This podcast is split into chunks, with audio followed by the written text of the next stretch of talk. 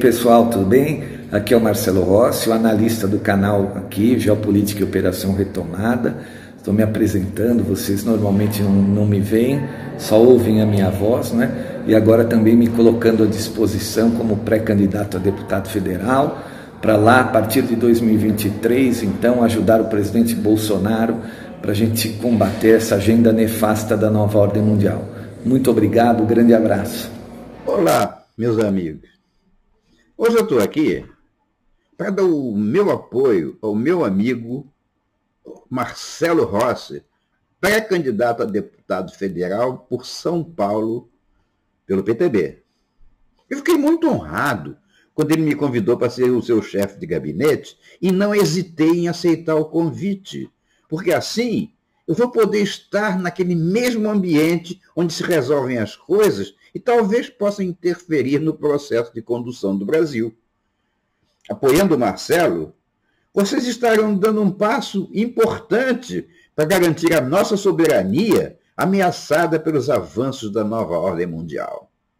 O objetivo é levar o nosso barco para o Porto Azul, que será o nosso grande destino como país. Um grande abraço. E aí, pessoal, tudo bem? Marcelo, Geopolítica Operação Retomada. Retomando aqui, voltando ao canal, nesse sábado, 18 de junho de 2022. Pois é, continuamos aqui com o assunto sobre o sistema financeiro global, né? Porque está acontecendo uma corrida aos bancos na China. Ocorreu em 2020, né? logo na, na, quando teve o problema ali no início da pandemia agora voltou e parece que está difícil né, de se contornar a situação. Só que a mídia aqui no Ocidente está ignorando completamente essa situação, não é? Não mostra, não fala, não cita, exceto por alguns blogs, ou um outro youtuber que a gente começa a ver falar sobre isso. No caso aqui, o Ancapsu também falou sobre isso alguns dois ou três dias atrás, não é? Mas a situação está feia. E corrida ao setor financeiro é princípio de, de, de, de, né, de, de quebradeira. É, é sempre algo perigoso.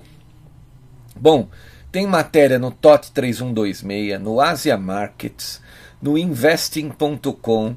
Eu vou ler as matérias, não é? E vocês é, vão chegando à conclusão junto comigo. Eu vou lendo, fazendo as análises, né? Aí o pessoal vai perguntar: pô, mas é a China, tá do nosso lado, tá lutando contra a nova ordem mundial. Só que o sistema financeiro é, ainda, né, o principal ainda pertence aos banqueiros, não é? Tá todo mundo inserido ainda. Tá havendo uma mudança. Aliás, começou Amanhã eu vou falar um pouco mais sobre o Fórum Econômico lá de São Petersburgo.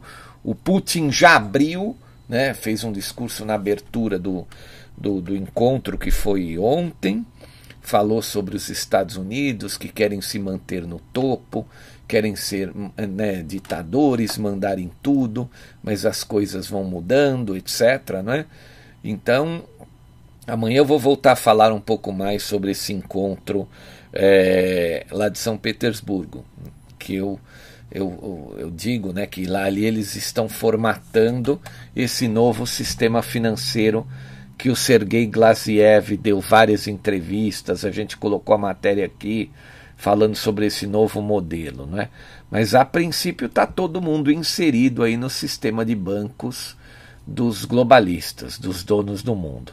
Então vamos ler a matéria para a gente chegar à conclusão aqui, juntos, o que está ocorrendo. Não. É, é, matéria aqui é, de, é do dia 17, é da data de ontem, é bem recente. Ó.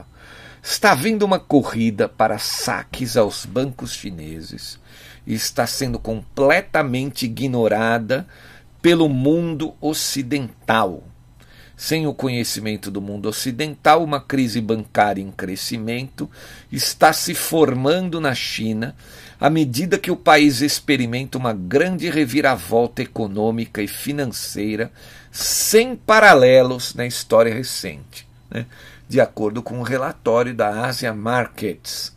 Várias fontes contatadas pela Asia Markets confirmaram que os depósitos nos seis bancos nomeados a seguir tiveram seus saques congelados desde meados de abril. Então vamos lá, ó, as corridas em massa para saques nos bancos, que é essencialmente o ponto econômico sem retorno para uma instituição financeira, não aconteceram com muita frequência na história moderna. Mas quando acontecem e são generalizadas, as consequências são fatais e podem durar muitos anos. Os Estados Unidos da América experimentaram uma corrida maciça bancária, né? Uma corrida bancária maciça após o crash da bolsa de 1929, seguido pela Grande Depressão. Alguns anos antes, em 1927, corridas bancárias no Japão levaram ao colapso de dezenas de instituições financeiras. Houve uma crise bancária em Mianmar em 2003, da qual o país nunca mais se recuperou totalmente. Na anatomia de uma crise econômica, uma corrida aos bancos é o ponto sem retorno. As corridas bancárias ocorrem quando as pessoas lutam para sacar dinheiro dos bancos com medo do seu colapso. Nos piores casos, as reservas líquidas de caixa dos bancos estão esgotadas. Nem todos recebem seu dinheiro e o banco entra em default e fecha suas portas. É um cenário sombrio que felizmente ocorreu raramente na história. As corridas bancárias mais significativas nos Estados Unidos da América ocorreram durante a Grande Depressão de 1930 mais recentemente, houve corridas a vários bancos americanos durante a crise financeira de 2008. Mas talvez desde a Grande Depressão nenhuma corrida aos bancos tenha sido tão significativa em comparação com o que aparentemente está se desenrolando na China agora, em nossos dias, silenciosamente. Ainda silenciosamente. Deixa eu tentar explicar por que, que uma corrida ao sistema financeiro ela pode ser perigosa, né? Embora eu já tenha dito aqui, não, não custa repetir. O, o, o, dinheiro que o banco tem, você vai lá e deixa o dinheiro num determinado banco. Vamos pegar um exemplo aqui: Banco X. Então as pessoas vão lá, deixam o dinheiro, colocam o dinheiro no Banco X, certo? Então o dinheiro do Banco X está lá, ele captou um milhão, um bilhão de reais, por exemplo, de vários é, investidores. Um, é, mais de, de 500 pessoas vai, foram lá, ricos, colocaram dinheiro no banco. O banco vai pagar uns juros para essas pessoas, para esse dinheiro ficar lá. Né? Só que o banco vai pegar e vai emprestar esse dinheiro, ele vai alavancar esse dinheiro. Aqui no Brasil tem uma, ele tem uma obrigação de manter uma pequena parte em depósitos é, no Banco Central, né, que a gente chama de OM1, o depósito à vista. Então ele tem que deixar uma parte depositada em dinheiro no Banco Central do Brasil. Para quê? Para ele não alavancar, para ele não emprestar para outras empresas. Então vamos lá, para a gente fazendo a seguinte conta besta aqui. O banco emprestou esse 1 um, um bilhão. Não é? Ele emprestou e ele ficou com 20%. Ele está lá com 200 milhões.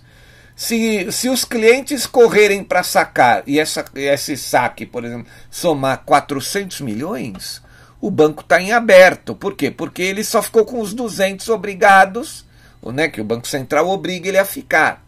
Os outros 800 ele emprestou. Aí a empresa, ela fala, ah, eu não posso pagar agora, eu não tenho dinheiro, tem que ter prazo. Ah, mas o meu cliente está querendo sacar e o banco não tem. Ou seja, resumindo, tudo que circula no banco é um numerário. Ele não é papel moeda instantâneo. Se a sociedade vai lá e faz a corrida para transformar aquilo em papel moeda instantâneo, aí é que vem a bancarrota, não é? Todo mundo acha que ah, o meu dinheiro está em tal banco. Não, você tem um número lá no banco, na financeira.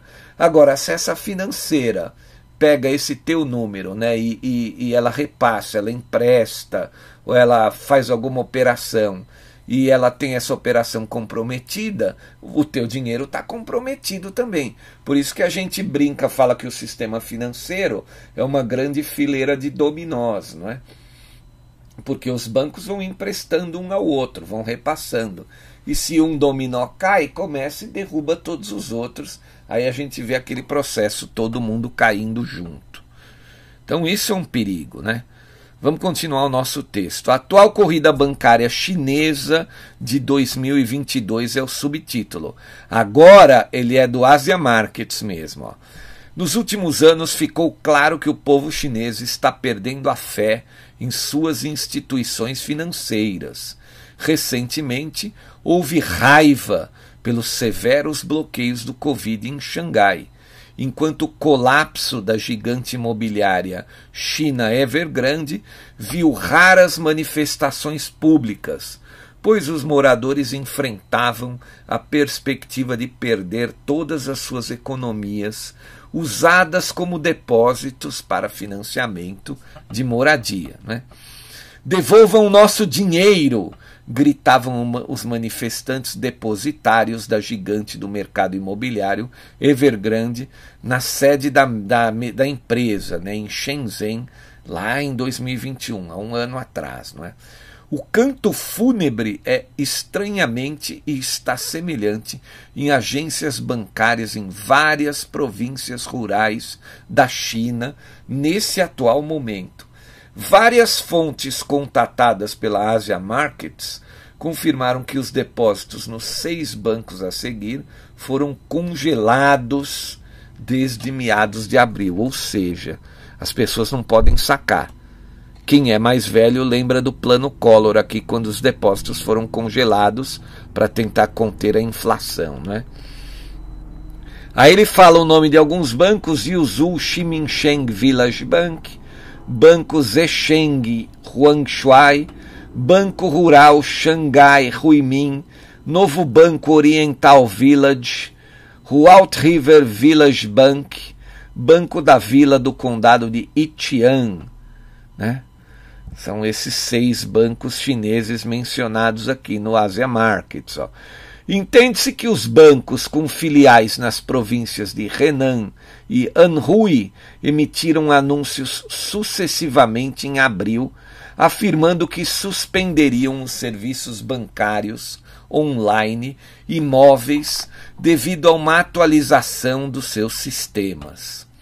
Ao mesmo tempo, os clientes relataram que seus depósitos eletrônicos em contas online, aplicativos móveis e plataformas de terceiros não puderam ser sacados.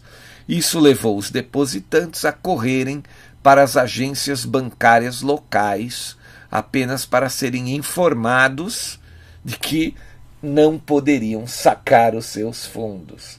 Olha que absurdo plano Collor chinês. Né?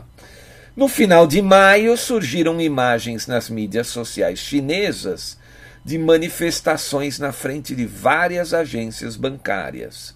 A Asia Markets verificou essas imagens com contatos locais. De acordo com o usuário da plataforma de mídia social chinesa WeChat, os protestos ainda estão em andamento mas raramente são mencionados na imprensa chinesa e principalmente no exterior. Isso causou preocupação generalizada na internet, mas a atenção da mídia não é alta. O maior grau de preocupação são os outros quatro bancos em Henan. Cidade de Zhengzhou, província de Henan, na China, onde inundações mortais ocorreram em 2021. Protestos massivos realizados depois que muitos perderam todas as suas economias em uma corrida bancária cantando slogans. É, give my money back, né? deem meu dinheiro de volta, devolvam o meu dinheiro. O Banco Popular da China, que é o PBOC, respondeu à corrida bancária rural ele emitiu um comunicado lá aqui atrás, em 25 de abril. Né? O que, que dizia esse comunicado? Vamos lá. O Banco Popular da China está muito preocupado. No momento, os departamentos relevantes lançaram uma investigação. o Banco Popular da China cooperará com os departamentos relevantes para proteger os direitos dos consumidores financeiros. Após os protestos públicos e a declaração do Banco Popular da China, a Comissão Reguladora de Bancos e Seguros chinesa né, revelou que está investigando atividades fraudulentas realizadas pelo Rinan New Fortune Group, o maior acionista dos quatro bancos listados acima, né, aqueles que eu citei, na província de Renan. Entende-se que a comissão está trabalhando com a polícia para investigar alegações de que o grupo conspirou com membros do banco para apropriar-se indevidamente dos fundos bancários. Né? O grupo anti, né, que estava tra trabalhando com, contra eles, né, denunciou, né, fez o seguinte relato. Ó. De acordo com uma gravação de chamada entre depositantes e policiais, uma empresa chamada Rinan New Fortune Group Investment and Holdings Corporation é suspeita de absorver depósitos públicos ilegalmente e o montante é gigante, é enorme. Corrida aos bancos pode varrer a China, independentemente da causa, os desenvolvimentos levantam sérias questões sobre a saúde financeira dos bancos chineses e a sua supervisão regulatória. A preocupação mais imediata, no entanto, é a perspectiva de contágio que pode ter a ver com a corrida bancária, até agora apenas rural, né? Ela, é até, ela acontece no, no, no, no setor rural da China e ela pode se espalhar para cidades maiores. Haveria evidências de que isso já estaria acontecendo nessas grandes cidades chinesas. Né? em um dos únicos artigos da grande mídia internacional a relatar o desdobramento de toda essa situação, os moradores locais destacaram a gravidade da situação e a probabilidade de um contágio global. Então saiu uma matéria no, no Financial Times, aqui, ó, foi a semana passada praticamente, dia 9 de junho. Ó, alguns depositantes, como XU, já perderam a confiança no sistema. O empresário XU, de 39 anos, diz que retirou todos os seus depósitos de 10 outros bancos pequenos que lhe haviam prometido um rendimento anualizado de mais de 4%. Outro depositante, um pai de 30 anos, diz que colocou mais de 900 mil, né, o dinheiro deles, RMB, nos bancos de sua aldeia desde 2020, com um retorno de 4,1%. Senti vontade de ser massacrado, disse ele, recusando-se a dar o seu nome. Ele dirigiu durante a noite inteira para negociar com o gerente bancário em Zhengzhou, capital de Renan, em meados de maio. Esse é todo o dinheiro que minha esposa e eu economizamos juntos desde que nos casamos. Eu tive que mentir para ela que estava viajando a trabalho. Veja que situação, né? Isso aí mexe com sonhos, mexe com desequilíbrio né, mental, porque como imagina você fica 30 anos 35 anos juntando dinheiro para sua aposentadoria, juntando dinheiro para sua casa própria, aquele baita esforço, né? Economiza, deixa de fazer uma viagem, deixa de comprar uma roupa mais cara, deixa de comprar um carro mais legalzinho, sei lá, você quer comprar o teu imóvel, quando você está chegando, acontece uma bomba dessas. Imagina o tamanho da frustração, né? Por isso que eu digo que isso mexe com até o psicológico da, e das famílias, né? não é só do, do dono do dinheiro. Vê essa situação aqui. O cara mentiu para a mulher. Imagina o desespero dele de, de ter que ficar mentindo para a mulher sobre essa situação. Né?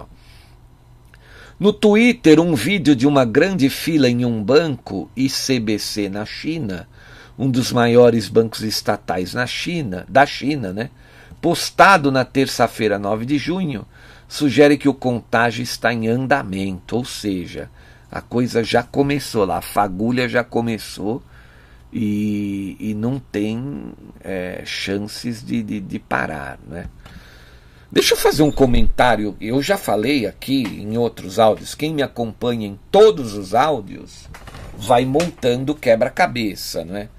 E a pessoa que tem condições de ir montando quebra-cabeça, obviamente que ela vai ver a figura e vai tomar uma, uma iniciativa. E qual quebra-cabeça é esse? Né?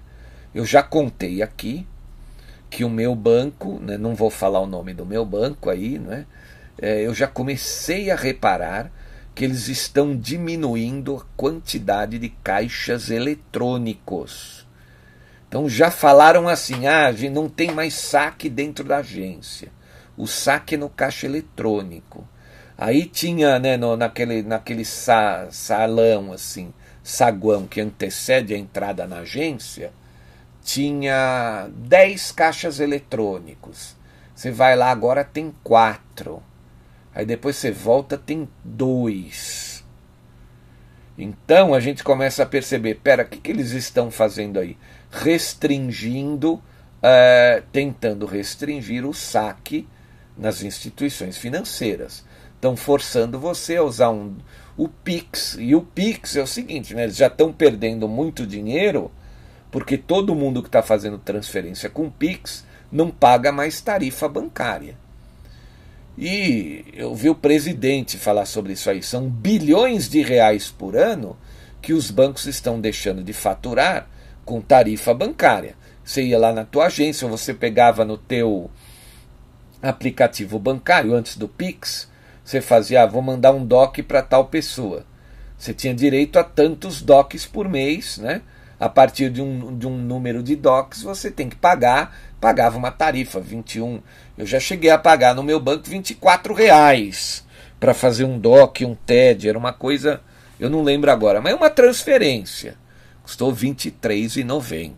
Né? Então, agora com o Pix não tem essas tarifas. Então, os bancos já perderam de um lado. Então, agora eles estão diminuindo essa quantidade de, de oferta para o povo é, demandar moeda, sacar moeda, para quê? Ah, vamos usar mais PIX, vamos usar mais. Faça os pagamentos com cartão de débito. Ou seja, é claramente eles querem evitar que o povo tire o dinheiro do sistema, né, em moeda, em espécie. Toda vez que você saca em moeda, você está tirando o dinheiro do sistema. Quando você faz um pagamento, você vai lá na loja, compra um sapato, um sapato, vai.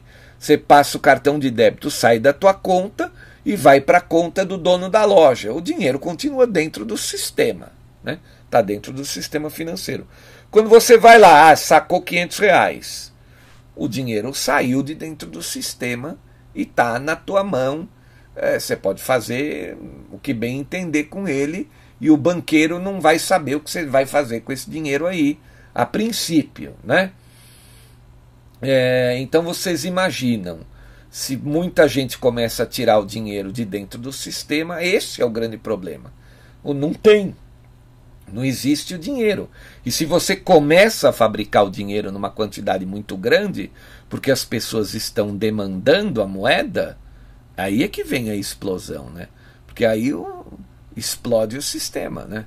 A Casa da Moeda, o Banco Central, não pode fabricar nessa quantidade gigantesca. E, e, sejamos sinceros, né? os bancos estão todos alavancados.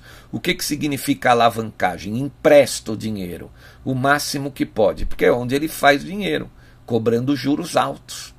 Então ele está alavancado, significa o quê? Ele emprestou muito dinheiro. Né? Então ele precisa captar para poder manter o equilíbrio. Ele está, quando ele está alavancado, muito alavancado. Né? Então, esse é o grande problema. A alavancagem do sistema é muito grande e uma corrida ao, ao, ao, ao próprio sistema pode prejudicá-lo. Então, eu percebi que aqui pró a própria tecnologia bancária daquele banco 24 horas ela está tirando. Aqui no meu bairro, em São Paulo, ao redor da minha casa, tinham vários desses bancos 24 horas lojas de conveniência no, no posto de gasolina, dentro do supermercado Mini Extra, né? É, dentro do supermercado aquele o Dia, né? O supermercado Dia, não sei se existe aí no estado que vocês estão me ouvindo. Acho que é uma, é, o Dia é uma versão menor do Carrefour. Tinha, tem o Banco 24 Horas lá. Os que ainda estão, eu vejo um cartaz assim, fora de operação. Então eu fui num desses mini mercados assim, acho que foi o Mini Extra, e eu falei, ah, vou sacar. A hora em que eu olhei, tá lá um cartaz há muito tempo, né? A moça do caixa falou, ah, isso tá aí tá há mais de 15 dias já assim. Eles não estão abastecendo. Isso não é um bom sinal, né? Isso isso cheira muito mal. Porque isso significa o quê? Que ah, o povo não está demandando dinheiro? Não. Eles falam, ah, o povo está usando o Pix, mas espera aí, não é? Isso aí é olhos no futuro. E várias agências bancárias, eles estão tirando. Ele pega aquele quiosquinho, né, que tem o, o banco né, 24 horas ou 8 horas. Antigamente era 24 horas, né? Agora também já estão limitando o horário que, que funcionam esses caixas eletrônicos. Então ele pega o caixa eletrônico e, e tira. O, fica só o, o biombo ali com uma, um pedaço de madeira é, né, no, no local. Assim, ele tira o computador, tira o caixa eletrônico de lá. Outro dia eu passei também em uma agência do Banco do Brasil, que eu lembrava que tinha seis ou, ou oito caixas eletrônicos, uma agência grande. A gente foi lá, tinham quatro e dois não estavam operando, uma fila só para os dois que estavam sobrando. Né? Isso é uma estratégia. Eles querem, de uma certa maneira, diminuir a quantidade de saques do sistema. Né? Vamos continuar o nosso texto. o mundo deveria estar preocupado com os bancos chineses. A falta de relatórios do Ocidente sobre os sinais são claros de uma corrida aos bancos na China. Né? Isso é um tanto quanto surpreendente. Como disse Xue Fangliu, do HSBC China, a ascensão da China como potência econômica global causou preocupação de que uma crise nos bancos chineses poderia levar a uma desaceleração econômica mundial semelhante a uma crise financeira global. Não é? É, é complicado. Agora, outra matéria, ainda temos uma outra matéria de um blog chamado investing.com. Essa outra matéria é do começo do mês, mas vocês estão vendo que é um assunto atual. O nome dessa matéria é o seguinte: ó, bloqueio de saques em bancos chineses geram protestos por todo o país. Vamos ler a matéria. Diversos protestos vêm ocorrendo em diferentes regiões da China após bancos locais do país impedirem os saques em dinheiro de seus clientes. Segundo informações, cerca de 1,49 bilhões de dólares em depósitos estão bloqueados pelos bancos, demonstrando que as instituições começam a dar sinais de insolvência financeira. Até o momento, três bancos regionais chineses impediram seus clientes de sacarem valores, travando seus serviços ao público. O que motivou protestos na província de Renan. Veja, é um outro blog falando sobre o mesmo assunto. Né? E em outros locais. Conforme informações, a irregularidade dos saques acontece desde o final de abril. Aí ele cita que os nomes dos bancos são os mesmos, eu não preciso repetir, e ele diz o seguinte: a impossibilidade de acesso a qualquer serviço bancário é um dos relatos vindos dos clientes desses bancos, o que inclui até os aplicativos das instituições. A oferta de mais de 2% de retorno mensal na poupança, né, ofertada pelos bancos, é uma das maiores críticas ouvidas, pois atraiu depósitos com alto risco de, de, de prêmio, né, de recompensa. Algo incomum para os produtos financeiros desse tipo. Ou seja, o pessoal que tem o dinheiro tem o olho muito grande, fala, ah, o cara está oferecendo um juro alto. Veja, o dinheiro, ele não, você não fabrica dinheiro, você não vai plantar dinheiro e ele nasce, né? Então, se alguém está oferecendo um juro muito alto, você tem que ficar desconfiado dessa situação, né? Ó, Continuando, um amigo recomendou o banco, citando suas altas taxas de juros, mas não consigo acessar o aplicativo agora, disse um homem de Xangai que tem uma conta no Yuzumin Village Bank. Ele depositou 2 milhões de yuans por meio do aplicativo do banco anteriormente. Muitos estão denunciando as entidades envolvidas ao Banco Central da China, pois, conforme informam os investidores, os bancos estão até mesmo afirmando que não há depósitos dos clientes. Olha que absurdo, né? Imagina o cara que não tem o recibo do depósito. O Banco Central do país asiático afirmou já estar investigando os casos. Quando liguei para eles em 19 de abril para perguntar sobre a retirada do meu dinheiro, eles disseram que não tinham depósitos em meu nome. O Banco Popular da China diz que já havia investigando o assunto quando eu fiz a denúncia, disse um dos seus clientes. Desde 2018, bancos comerciais rurais de pequeno e médio porte receberam 389 trilhões de dólares em empréstimos, né, providos pelo governo chinês. Esse valor é maior que os últimos 10 anos juntos, né, e a gente está falando de 4 anos para cá, indicando que a crise dos bancos comerciais chineses já dava sinais há alguns anos. Óbvio, os bancos todos alavancados, né? Durante a pandemia, essa crise deu uma pausa, porém, com o retorno das atividades econômicas, ela ganhou força novamente. Somado a isso, a menor taxa de crescimento da China nas últimas décadas completa a caracterização de uma crise financeira no país. O yuan possui seu valor muito atrelado ao dólar, e essa correlação pode afetar muito a economia chinesa caso a crise continue, desvalorizando cada vez mais sua moeda em comparação ao dólar norte-americano, levando a uma inflação em espiral fora de controle. A China desincentivou diversas formas de produtos financeiros do país, dirimindo substancialmente as opções o Bitcoin e as criptomoedas são um exemplo, já que desde 2016 praticamente baniu, né, a China baniu a criptomoeda de seu território, porém não o conseguiu ainda de maneira efetiva. Essa escolha fez seus habitantes concentrarem seus investimentos em bancos, pois a falta de opções de investimentos gerou esse fato.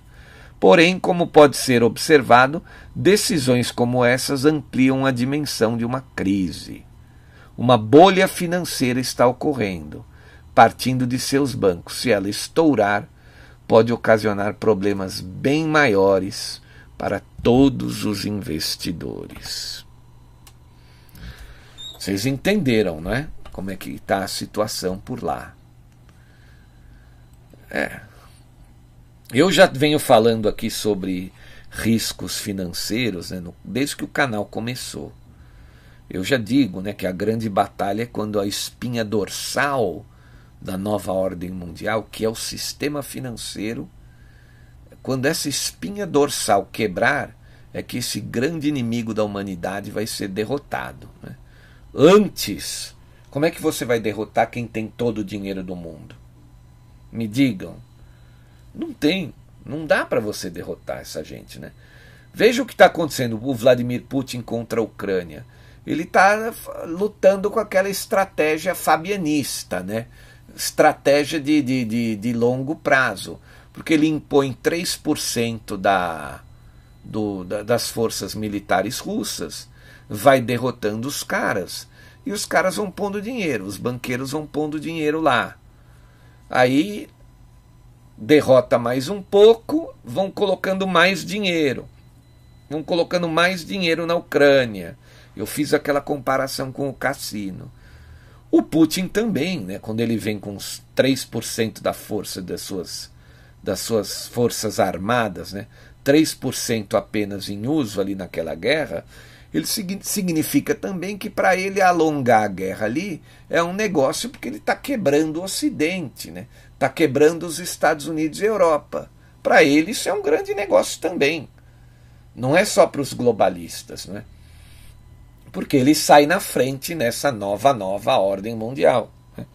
Ele vai, ele, vai, ele vai pensar assim: bom, os meus inimigos vão, vão mergulhar na situação ruim, vão ficar atrelados na velha nova ordem mundial dos financistas, e os meus aliados, a gente vai ter uma nova, nova ordem mundial aqui, que a gente vai estar numa situação econômico-financeira melhor. Então, para ele também é um negócio ficar cozinhando essa guerra, né? com 2, 3% da sua força militar sendo usada. É... Até porque também, se as sanções não estão afetando a Rússia, muito pelo contrário, né? empresários russos estão assumindo as empresas que estão deixando a Rússia. Então, para ele também é negócio esticar um pouco essa guerra. E a gente já sabe aqui né, o que essa guerra está fazendo com o Ocidente. Vide aí, por exemplo, a Petrobras agora, que anuncia um novo aumento de preços. Né? Eu, eu, eu tenho postado algumas matérias sobre política nacional lá no Telegram. O próprio presidente da Câmara, o Arthur Lira, praticamente está quase declarando guerra à Petrobras. Chamou a Petrobras de República da Petrobras, né? que ela está atacando o Brasil. O próprio presidente também viu uma matéria é, na noite de ontem dizendo isso, que a Petrobras não tem mais compromisso com o Brasil. Está muito pé da vida, não é? Eles ficam anunciando aumento, quer dizer, lutou, conseguiu o teto do ICMS e os caras vão lá e anunciam outro aumento. Que história é essa, né? A Petrobras está trabalhando para premiar os acionistas globalistas, não é? Que é aquela parte do capital não votante, mas eles compraram as ações então vamos manter a paridade do preço internacional para a gente ganhar dinheiro aqui? Que situação é essa? Né? Vão ter que interferir aí. Alguma interferência tem que ocasionar, tem que ocorrer na Petrobras, senão a Petrobras pode atrapalhar aí a reeleição do governo. Né? Até porque, embora muita gente que nos acompanha aqui no canal sejam pessoas inteligentes e sabem que o governo Bolsonaro não tem culpa disso, tem aquela massa que só faz peso na terra, né? aquela massa de ignorantes, de estúpidos, de imbecis, né? É, de desinformados que vão apontar o dedo para o governo Bolsonaro, ainda mais com a mídia. Ah, a culpa é do Bolsonaro, né? louca para tirar o Bolsonaro, porque não recebe anúncios, né? não tem mais, é, não vive mais aquele momento em que o governo fazia uma, né, uma, um, um meio a meio, ó, você eu anuncio, você fala bem de mim, né? Com o governo Bolsonaro não tem isso. Vocês repararam que não tem mais anúncio de Petrobras, do Correio, do Banco do Brasil, da Caixa Econômica Federal. E as, as empresas de televisão e mídia elas precisam disso. Porque os investidores, os anunciantes, estão correndo para a internet. É onde está a garotada nos dias de hoje. Então, se o cara tem um milhão para anunciar num produto, hoje ele vai botar mais da metade na internet. Há 10 anos atrás era outro cenário, ele punha a maior parte na TV e uma pequena parte na internet. Inverteu a coisa, porque o retorno, principalmente no público jovem, pela internet é muito maior. Não é? Então a mídia vai apontar o dedo dizendo que a culpa é do Bolsonaro e esse bando de papagaios, esse bando de imbecis, essa gente que faz peso na terra, reclama das condições de vida, né? reclama de emprego, de salário, mas não tem, não pensa, né? não olha para cima. É bem capaz essa gente aí de votar no Lula, como fizeram na Argentina. O Macri não conseguiu resolver a situação, voltaram com a Cristina Kirchner e um outro esquerdista, e agora estão penando. A Argentina está a ponto de virar uma Venezuela.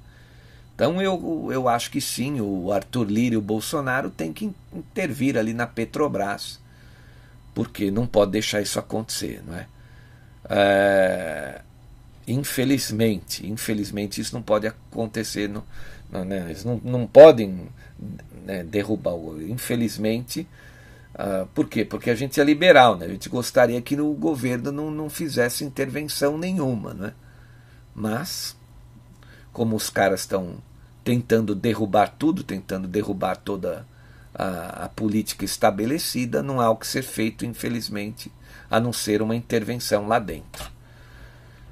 Então vamos lá, né? Vamos ver se tem alguma matéria aqui, ó. É, o Putin disse que não tem nada contra a adesão da Ucrânia à União Europeia. Ele disse isso na abertura do, do, do Fórum Econômico de São Petersburgo. Na Comissão Europeia recomendou a concessão de status de candidato à Ucrânia. Decisão que foi comemorada por Kiev, mas Putin afirma que não tem nada contra. O problema dele seria a Ucrânia fazer parte da OTAN, né? não diretamente da própria União Europeia. Né? Então, o que mais que temos de matéria sobre a guerra? Né? Nada que fosse relevante. É... Guerra da Ucrânia arranca a máscara dos supremacistas europeus e seus preconceitos. Matéria do Record International, né? Ucrânia ganha parecer favorável para se juntar então à União Europeia, matéria da Revista Oeste.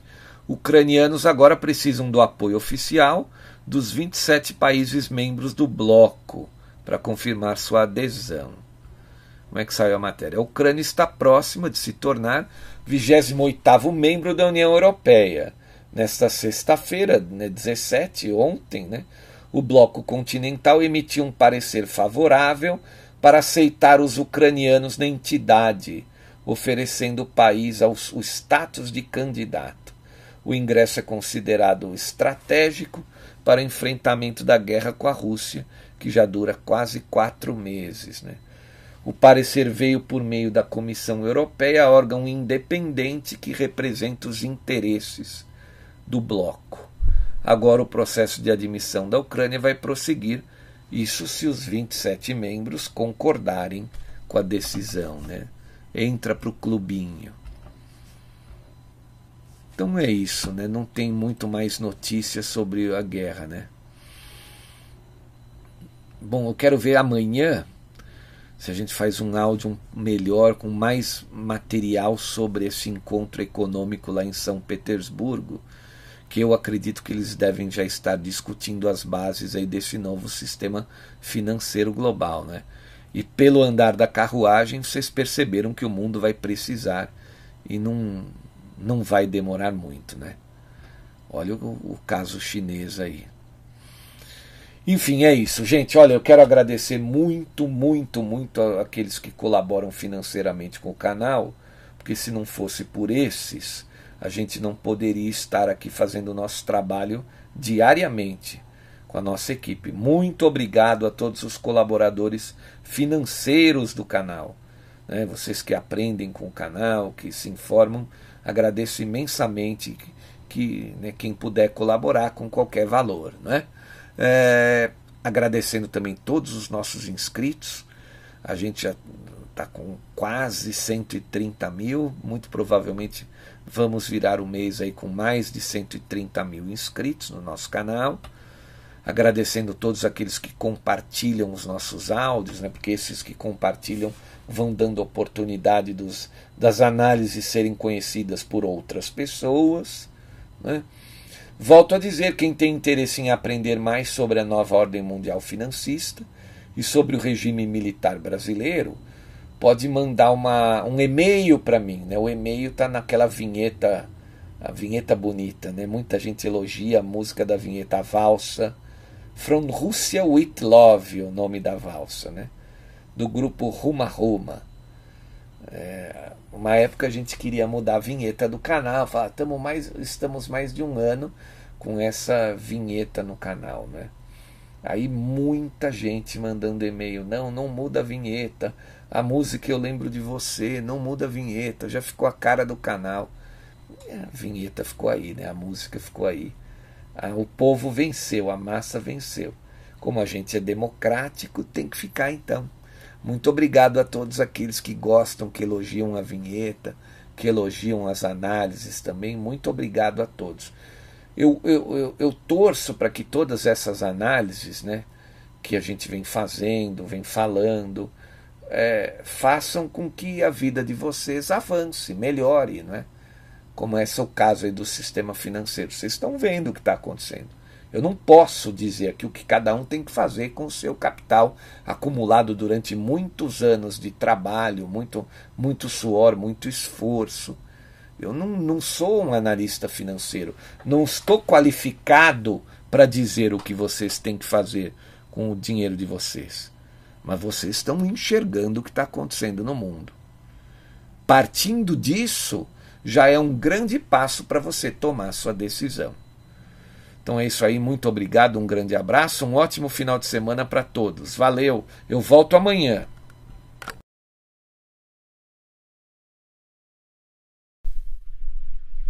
E aí, pessoal, Marcelo Rossi aqui.